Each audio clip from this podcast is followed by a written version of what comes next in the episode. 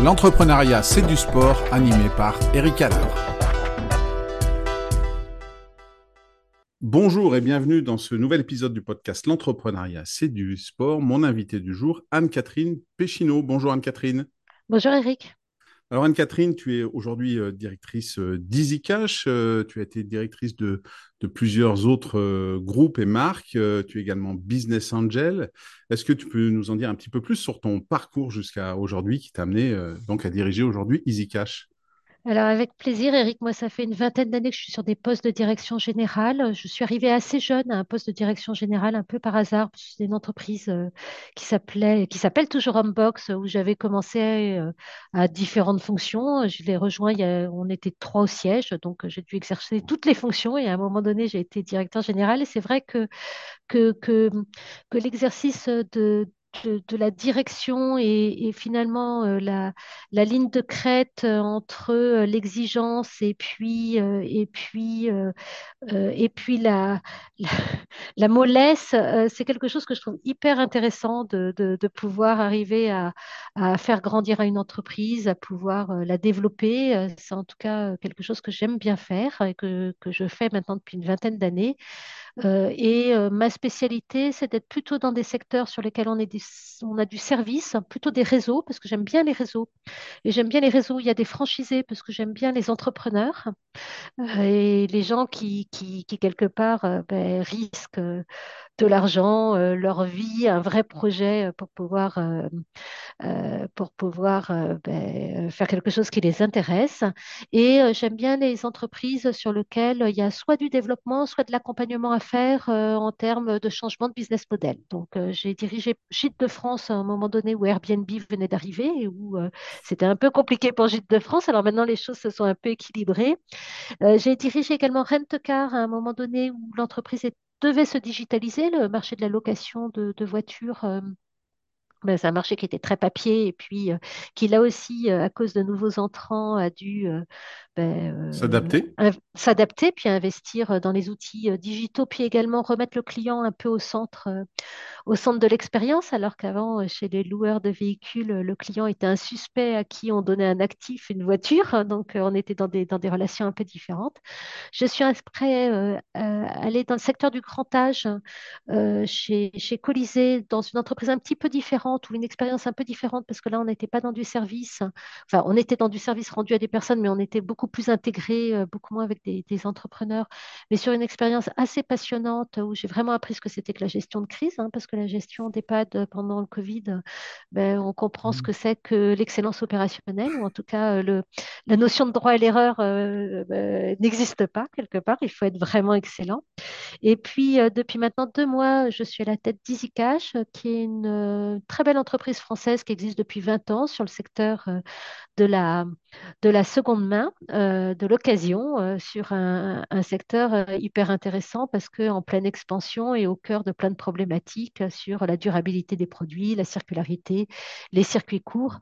Et c'est une entreprise très dynamique et qui, sur laquelle il y a vraiment plein de projets.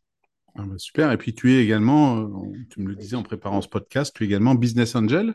Oui, je, alors je suis business angel parce que je, j'aime les entrepreneurs et, parfois, enfin, je rencontre souvent des passionnants avec des très beaux projets et quand, quand il y a des projets qui me plaisent et puis sur lesquels euh, je pense pouvoir apporter quelque chose, parce qu'il y a des projets qui me plaisent mais sur lesquels on n'est pas dans, mes champs de compétences, j'investis bien volontiers euh, euh, à leur côté euh, et je suis business angel, de, je suis au capital, je pense, de cinq ou six entreprises actuellement. Euh, ça varie en fonction des, rencontres et, assez souvent on s'aperçoit qu'il vaut mieux un projet moyen avec un très très bon chef d'entreprise, qu'enfin l'humain est vraiment, est vraiment au, centre plutôt qu'un très très bon projet avec, avec un porteur de projet un peu médiocre parce que bah, les entreprises sont souvent amenées à pivoter et, et c'est du sport que de lancer mmh. une entreprise.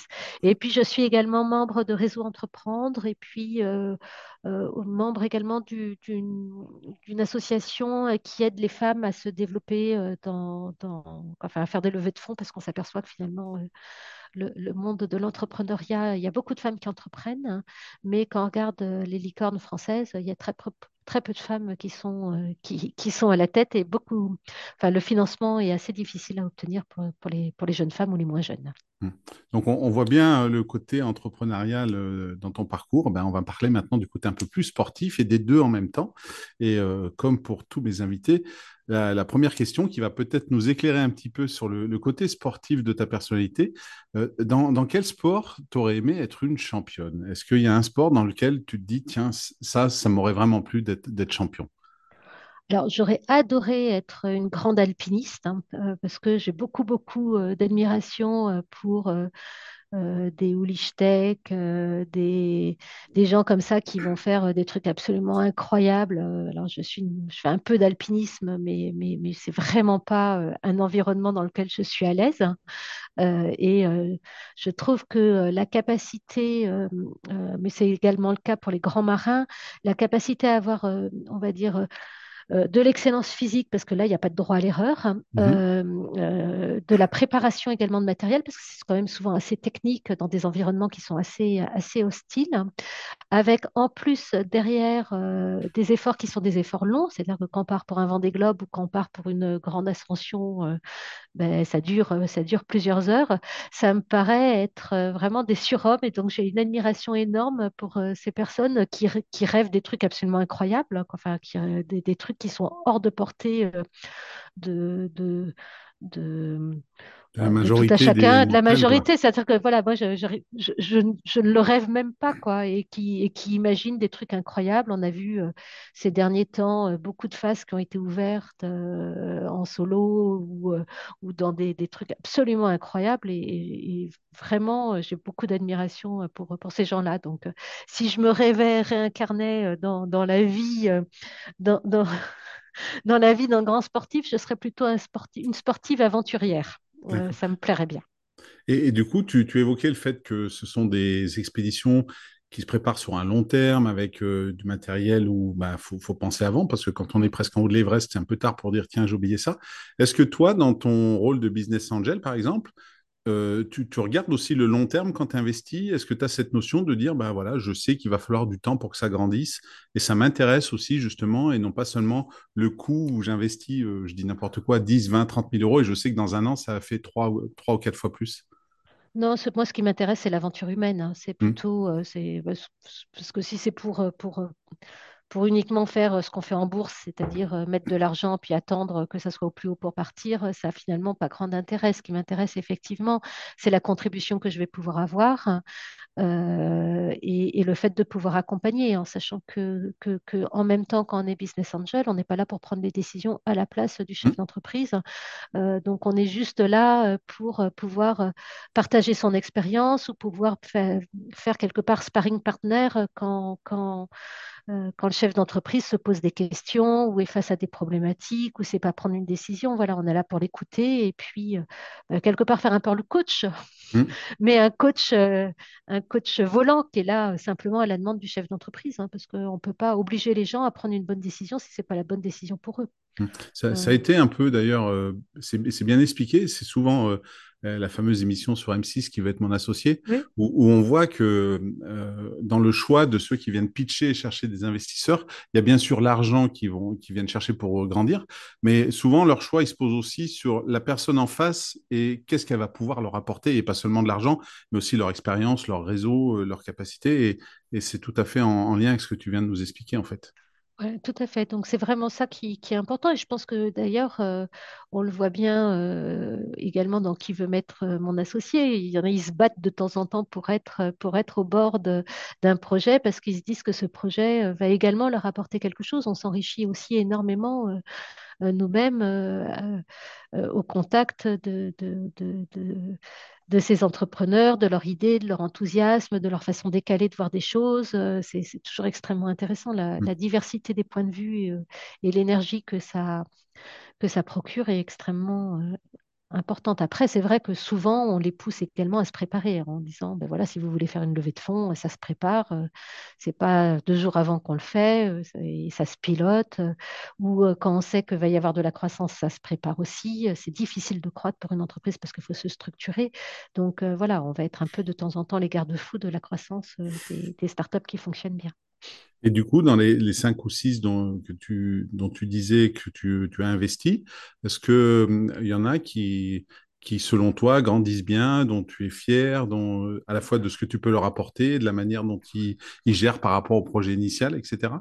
Oui, oui, oui, il y en a qui sont, euh, qui, sont en pleine, pleine croissance et c'est vraiment chouette. Je pense à, Naboo, euh, qui est euh, une entreprise de off-site euh, dont la promesse est euh, euh,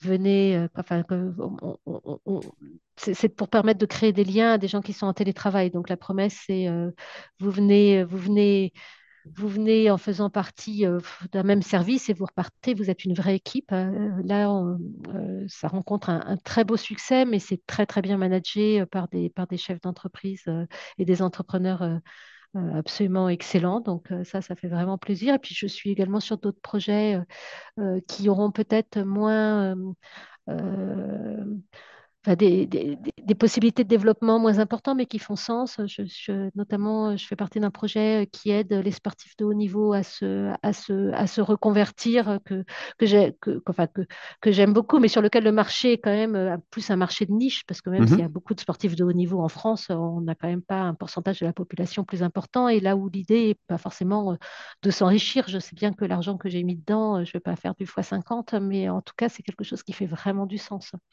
euh, d'aller aider les sportifs de haut niveau à travailler sur, sur leur reconversion et notamment à pitcher leur vie Mhm. et à, et à pouvoir être demain, euh, euh, enfin, à prendre confiance euh, dans tout ce qu'ils ont, enfin, toutes les soft skills finalement qu'ils ont développées dans leur, dans leur Carrière. carrière d'athlète et de pouvoir également faire le lien entre ces soft skills et ce qu'ils pourront apporter dans une entreprise.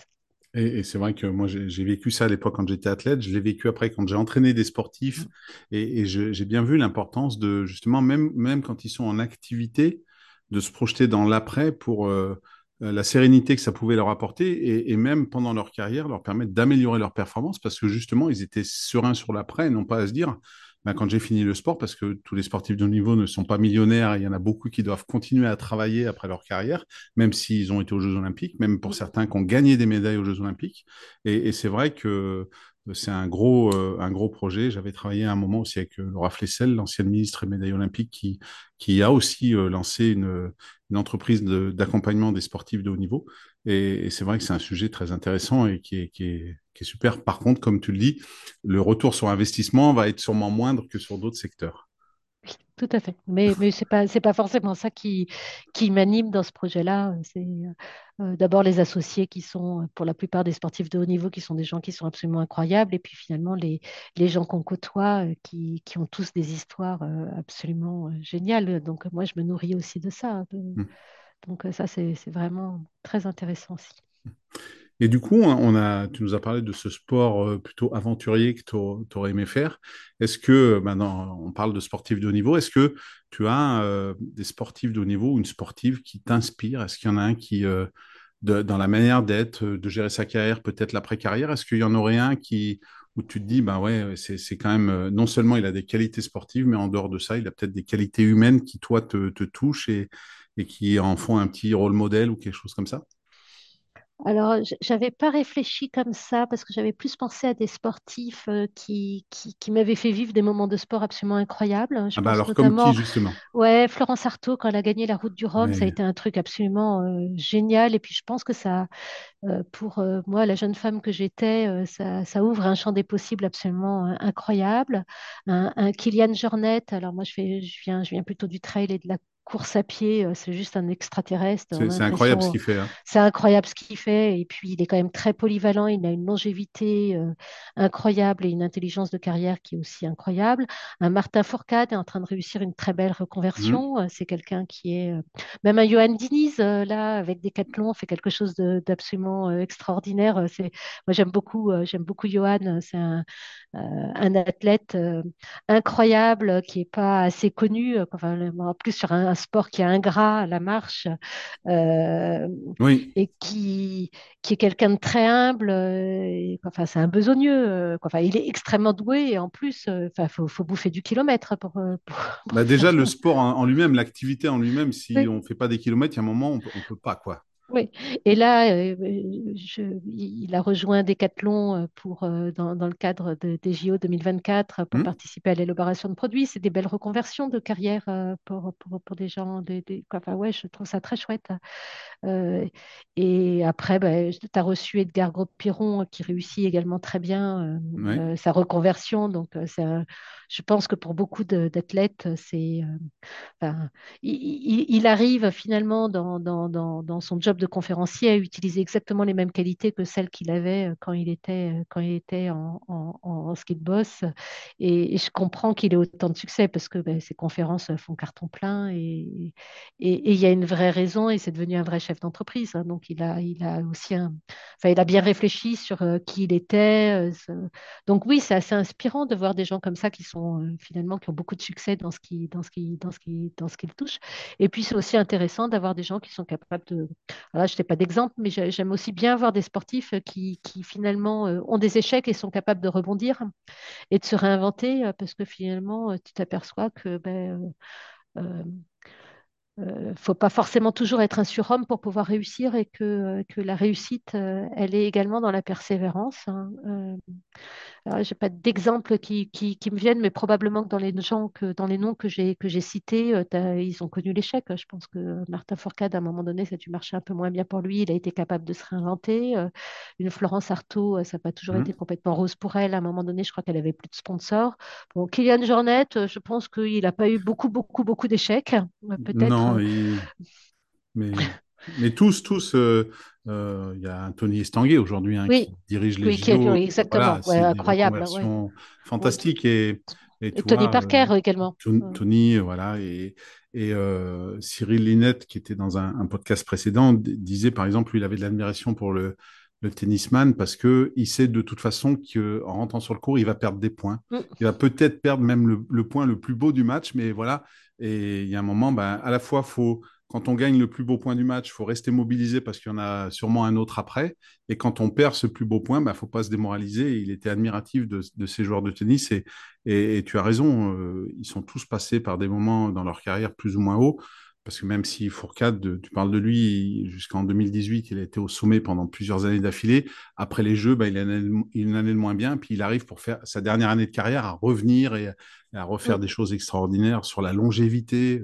Même un Teddy Riner, hein, qui, euh, qui est resté, euh, qui est encore au sommet d'ailleurs, et qui n'a pas encore fini. Mais euh, c'est vrai que tous ces athlètes sont vraiment inspirants. Et, et d'autant plus que pour moi, ils transposent dans l'après-carrière. Et, et ça, c'est ça, c'est comme d'un autre côté des entrepreneurs. Moi, je suis aussi fan des entrepreneurs qui partent de zéro et, et qui arrivent à, à monter des choses extraordinaires. Un Marc Simoncini, par exemple, ou euh, Mazella de Blablacar. Oui, oui, C'est, ils ont l'idée et ils vont au bout de l'idée, quoi. C'est incroyable, oui. quoi. Oui, oui, puis ils sont capables d'être aussi parfois euh, plusieurs fois successful dans des, dans des, dans, des entreprises différentes. Ils en montent une, ils ont une nouvelle idée, ils en font une autre, ils revendent. Donc ça, c'est, c'est chouette. hein. Mm. Et euh, puis, ouais. On voit, on voit au bout d'un moment que euh, il continue, quoi. C'est pas juste euh, j'ai fait fortune, j'arrête. Un, un Simoncini aujourd'hui derrière son, son vélo, euh, il y a aussi tout un aspect écologique, développer le vélo, développer tout ça. À la fois un, vélo qui est qui a aussi un certain une certaine classe dans son design et tout ça, mais voilà, moi je moi j'adore. Et puis c'est vrai que moi je suis plus côté sportif et je suis inspiré par les, les businessmen. Bah, peut-être que l'inverse est vrai aussi. Oui, c'est vrai que je, trouve qu'il y a beaucoup de parallèles euh, entre, entre, entre le sport et, l'entrepreneuriat, ou en tout cas la, direction d'entreprise. hein. Euh, parce que finalement, euh, le succès, c'est C'est c'est d'être capable d'avoir supporté une multitude d'échecs euh, avec, euh, avec optimisme euh, et de voir toujours le côté, le côté positif. Ça demande aussi, dans les deux cas, je pense, beaucoup de persévérance, de la discipline, du mental, parce que la motivation, on l'a pas tous les jours. Et le succès, il n'arrive pas tout le temps. Et je trouve qu'il y a vraiment beaucoup de, beaucoup de points communs euh, sur, euh, euh, sur, euh, ben, les, entre les, les, les deux choses. Et c'est d'ailleurs pour ça que euh, il y a des sportifs de haut niveau qui font des très belles reconversions de, carrière. et, que finalement, beaucoup, euh, enfin, je trouve qu'il y a pas mal de chefs d'entreprise euh, qui font du sport, alors euh, pas, pas à haut niveau, mais, mais dans, enfin, qui retrouvent dans le sport des choses qu'ils retrouvent également, enfin, qui, qui, font, qui font le lien entre les deux. Donc, parce que le sport est un moyen de pouvoir canaliser de l'énergie, euh, de pouvoir avoir de la méditation, de pouvoir euh, avoir de la discipline, de faire des routines qui... et de faire du lien entre son activité professionnelle, de prendre le pas de côté qui, qui permet aussi de, de pouvoir, de pouvoir réfléchir. Et Donc, euh, justement, euh, tu l'évoquais, tu l'as évoqué brièvement, en disant que toi, tu étais mm. plutôt côté trail. Aujourd'hui, tu diriges une entreprise EasyCash euh, qui fait, qui fait plus de 250 millions de- d'euros de chiffre d'affaires, qui a euh, combien, combien de magasins en France? 135 là. 135. Euh, tu, tu fais donc, en termes de sport, tu fais plutôt des trails, où, où là aussi, ben, il faut engranger des kilomètres pour pouvoir le faire. Comment tu arrives à concilier les deux, euh, cette vie de directrice générale et de, de- d'entraînement sur des longues distances? Alors, de l'organisation de la discipline, après des, des- week-ends qui sont en général bien, bien remplis en termes de kilomètres. Là, en ce moment, je suis en préparation d'un 24 heures sur route, donc euh, forcément, je borne beaucoup. Donc, je me lève tôt et puis je fais du kilomètre, hein, tout simplement. Mais euh, c'est de l'organisation et de la discipline. C'est pas. Il y a des tas de gens qui ont des métiers euh, plus compliqués, euh, qui. Je, n'ai aucun, aucun mérite à faire ça parce que c'est quelque chose que j'ai choisi, qui me plaît. euh, ça, ça me nourrit et ça me fait du bien. parce que finalement, je m'aperçois qu'enfin, j'ai- j'aime beaucoup. La, la course à pied, c'est de la méditation active, c'est-à-dire qu'on est dans l'instant présent, euh, dans la répétition du geste, euh, dans la capacité à faire des bons, des bons appuis. Et moi, souvent, euh, j'ai plein d'idées de travail euh, enfin, qui, qui En me servent courant? dans mon, en courant. Euh, une femme de ménage qui habite à 3 heures de chez elle, qui se lève à 4 heures le matin euh, pour prendre euh, le RER, euh, pour aller euh, nettoyer les bureaux très tôt, qui a une énorme de coupure euh, pendant laquelle elle ne peut rien faire euh, et qui rentre chez elle le soir à 23 heures euh, pour un salaire de misère. Je trouve qu'elle a plus de, de mérite que moi qui me lève euh, à 5 heures du matin pour faire euh, quelque chose que j'ai choisi et sur lequel euh, j'ai plein d'o- plein d'o- d'ondes positives pendant toute la journée quand j'ai fait un bon entraînement et que je suis contente de l'avoir fait. Donc, euh, c'est juste de l'organisation, de la discipline. Et puis après, ben, quand je fais ça, je fais pas autre chose. Alors, je regarde pas la télé, je vais peu au cinéma. je... voilà. Oui, après, c'est, aussi un, choix, comme tu l'as dit. Et, et dans, dans ton rôle de, directrice générale, est-ce que, on a parlé des sportifs euh, qui, qui t'ont un peu fait rêver, tout ça, est-ce que euh, pour toi, dans, en termes d'entraîneurs qui, euh, qui sont un peu sur le devant de la scène, qu'on voit, est-ce qu'il y en a qui, par leur manière de gérer leur équipe, de gérer les, les moments de compétition intense, peuvent t'inspirer et te faire dire que ben, de leur manière de gérer les, leur équipe, leurs points forts, leurs points faibles et les moments de stress, de crise, euh, en, en, entreprise, ils seraient des bons managers. Hum. Alors, je j'ai pas de nom qui, qui me vient, qui me vient comme ça à l'esprit, sauf peut-être euh, un, un Yannick Noah, mais qui a déjà été, je crois, cité dans ta, dans ta chronique, parce que c'est quelqu'un qui est capable de, de faire transcender euh, les gens. Euh, de façon spontanée, j'avais beaucoup de sympathie pour un Giroud qui était capable euh, ben, de euh, finalement euh, de, de toujours arriver à faire quelque chose. Alors, euh, et puis il avait un côté assez sympa parce qu'il il, il la ramenait pas tout en la ramenant, mais on sentait, on sentait celui qui, enfin, un management peut-être un peu à l'ancienne, mais qui oui, prenait soin de chacun, chacun de de, de, de ces, de ces footballeurs euh, jusqu'à sans doute aller les coller, les, les rendre tricards dans toutes les boîtes euh, de Auxerre euh, pour pas qu'ils sortent le soir. Donc ça, il y avait, il y a un côté, il y a un côté très sympa. Après, il y a des gens en, en handball, je pense à Onesta, euh, qui a fait quand même aussi des choses absolument incroyables, mais en revanche, je ne m'y connais pas suffisamment en hand pour pouvoir savoir quelle était la méthode de management qu'il qui, qui avait et comment est-ce qu'il faisait pour faire en sorte que son équipe puisse bien fonctionner. Mais ce qui a été assez incroyable, c'est qu'il a été capable de le faire sur plusieurs générations. euh, et donc, euh, ça doit vouloir dire qu'il doit avoir des méthodologies ou des méthodes de travail qui doivent pouvoir s'appliquer euh, sur des sports qui sont en plus des sports assez rugueux, donc sur lesquels la notion de collectif euh, joue euh, énormément et, et la notion de mental doit jouer énormément. C'est-à-dire qu'en peu de temps, euh, le match peut, peut, peut, mm, peut, peut basculer. Euh, là, plus récemment, tu as un Galtier qui a fait quand même un truc absolument extraordinaire euh, à Twickenham euh, et sur lequel on voit bien que euh, le rôle le rôle de l'entraîneur, c'est un peu comme dans une entreprise.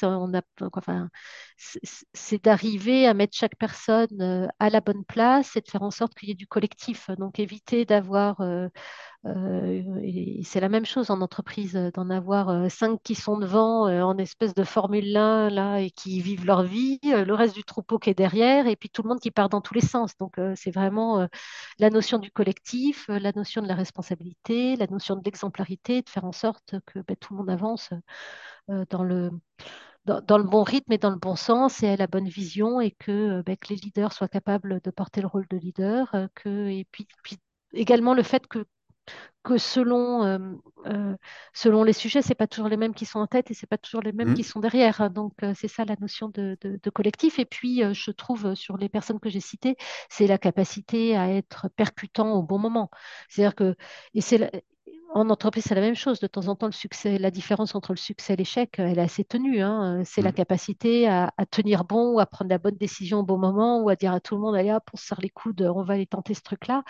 Et, et les, et les moments de grâce ou les moments où on va être impactant, il y en a finalement pas tant que ça. Donc, il faut être capable de pouvoir les saisir hein, euh, et de pouvoir embarquer tout le monde euh, au bon moment. Et c'est ce qu'est capable de faire un bon entraîneur. hein. C'est Mm. euh, la prise de décision. Euh, quel est le moment où est-ce que je vais siffler le temps mort pour ramener les gars et je parle des, des gars, mais ça peut être des femmes, et puis Oui. leur, leur filer une soufflante parce que ça va pas, ou les remobiliser. Ou, et, et ça, c'est, il y a des vrais parallèles entre le rôle d'un entraîneur sur le terrain qui va être capable de pouvoir voilà, qui, qui, qui, doit être capable de laisser couler quand il faut laisser couler, et puis de, de pouvoir, euh, à un moment donné, euh, euh, rappeler les troupes pour leur rappeler les objectifs et avoir le bon mot pour la bonne personne.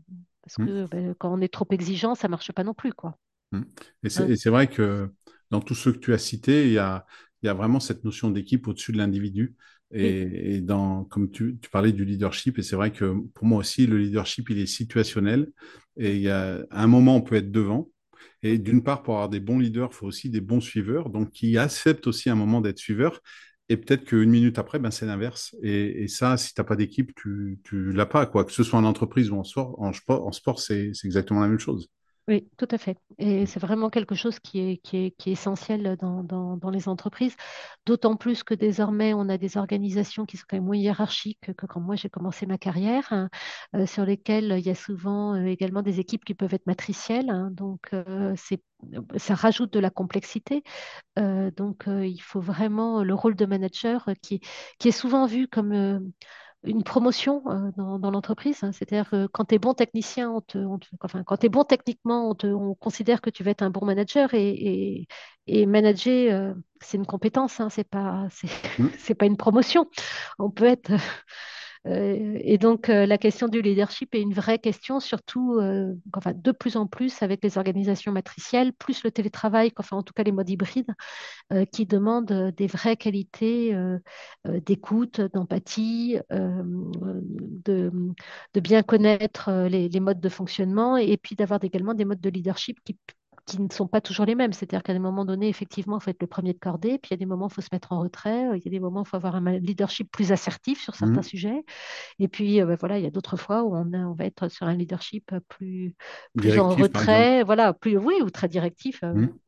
par exemple, euh, dans les EHPAD pendant la crise Covid, euh, on ne demandait pas aux gens s'ils étaient d'accord ou pas d'accord sur les consignes. Ils les appliquaient parce que de toute façon, il n'y avait pas le choix. Mm. C'était comme ça. Et là, on était sur un, euh, un leadership euh, directif. Tu me, je ne te demande pas si tu as envie ou pas envie de mettre ton masque et si tu le veux bleu ou noir. Tu mets ton masque et tu le mets, tu te laves les mains. Je veux dire, c'est des consignes.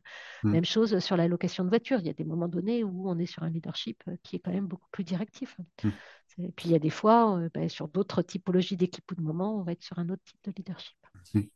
Tu, tu- tu as cité pas mal de, de qualités. Tu as cité, euh, pour ton cas personnel, pour euh, lier le, le sport que tu Mm. pratiques avec euh, tes fonctions, la discipline, l'organisation. Tu as parlé d'empathie, tout ça. Est-ce qu'il y a une qualité que tu associes aux sportifs de haut niveau que tu n'as pas et que tu aimerais avoir, qui, qui te servirait aujourd'hui? Il y a quelque chose que j'adorerais avoir. Alors, d'abord, j'ai j'ai pas beaucoup de qualités de base, de talent inné. Euh, je ne serai Mm. jamais une sportive de haut niveau parce que ben, moi, je suis plutôt une besogneuse. Donc, euh, Mm. à la base, j'ai pas une vitesse qui est rapide, euh, j'ai pas une qualité enfin, d'exécution qui est importante. Je suis pas euh, euh, je ne suis pas du tout réactive. Par exemple, si tu fais un 100 mètres, euh, mon cerveau n'a même pas compris qu'on on devait partir. Que, voilà. Et euh, je sais que chez beaucoup de sportifs de haut niveau, mais ça, ça vient, je crois, les, les, les, études cognitives montrent que ça vient parce que dès l'enfance, les gens s'entraînent à faire du sport. tu as la perception et l'action qui sont associées. Euh, euh, et moi, ce, n'est pas mon cas. Euh, en tout cas, je traite, je suis assez, assez analytique, donc ça va être action-réaction. Et c'est vrai que le fait d'avoir de la perception et de l'action qui sont associées, le fait finalement d'apprendre en faisant et en marchant, je pense que c'est une qualité qui peut être importante sur certains moments en entreprise quand il faut prendre des décisions très rapides. Hein. C'est la part de l'intuition, c'est la part. alors, j'en ai un petit peu, mais j'aimerais bien en avoir beaucoup plus et que de façon innée, ça soit plus plus naturel. Et euh, par exemple, je suis une très très mauvaise joueuse de tennis parce que je ne sais jamais quand est de quel côté va, va tomber la balle parce que je n'ai pas du tout ces capacités cognitives. Mm. Et c'est quelque chose qui aujourd'hui pourrait, tu penses, pourrait aussi te servir dans certains domaines euh, professionnels aujourd'hui, dans ta prise de décision, comme tu dis, dans certains cas? Oui, alors parce que je sais que du coup, euh, je, comme je ne l'ai pas, je sais qu'il y a certains signaux faibles que je ne vais pas forcément euh, voir. Donc, il faut que je m'entoure de gens qui ont cette capacité à avoir des signaux faibles et que, je, avant de prendre des décisions importantes, je puisse échanger. Donc, euh, moi, je, je, compense ça par euh, de l'échange avec, avec mon comité de direction. prise de décision importante, chacun en discute de façon à ce que je puisse voir, avoir l'avis d'autres personnes qui ont des capacités cognitives différentes des moyennes et qui vont regarder les choses de façon différente. Mais c'est vrai que ça me permettrait d'être beaucoup plus efficace, sans doute, en tout cas en one-to-one. Euh, et, je, suis très vigilante sur ce sujet-là. Ça me demande euh, bah, du travail sur moi-même. Quand, mmh. euh, et, je, l'aurais de façon naturelle, bah, j'aurais moins besoin de travailler sur moi-même. Ça serait plus inné et, je serais sans doute plus performante et plus efficace sur ces sujets-là. Mmh. Mais bon, du coup, tu travaillerais peut-être sur autre chose que tu, n'aurais, tu aurais moins, en fait, du coup. Oui, probablement, mais après, euh, je veux dire, l'être humain est plein de... Quand on a tous des tas de qualités, des tas de défauts, euh, l'important, c'est de bien se Mmh. connaître et de connaître ses points faibles. hein. Donc, euh, on a tous des sujets qu'on aime, de prédilection, d'autres sur lesquels on va être moins... enfin, on va avoir des points de, per- de perfection. Ce qui, ce qui est important, c'est de bien comprendre la façon dont on fonctionne, de façon à pouvoir s'adapter et, et- et à être vigilant à pas, à un, euh, à pas prendre des mauvaises décisions, on va dire, en tant que chef d'entreprise. hein. Donc, euh, prendre des décisions qui pourraient amener ben, l'entreprise que tu diriges dans le mauvais sens, mais c'est la même chose dans le sport de haut niveau. par exemple, je ne sais pas décider d'un entraînement, d'un par... enfin, Mmh. pas écouter des, des signaux faibles, un choix ou... de matériel, etc. et puis, l'autre chose, c'est également dans ses relations aux autres. Quand tu te connais bien, ben, tu sais que tu vas avoir certains aspects de ta, ta personnalité où tu euh, qui vont très bien fonctionner avec des gens qui te ressemblent, mais qui, qui vont faire que ça ne va pas du tout fonctionner avec d'autres ou beaucoup moins fonctionner. Moi, j'ai du mal à.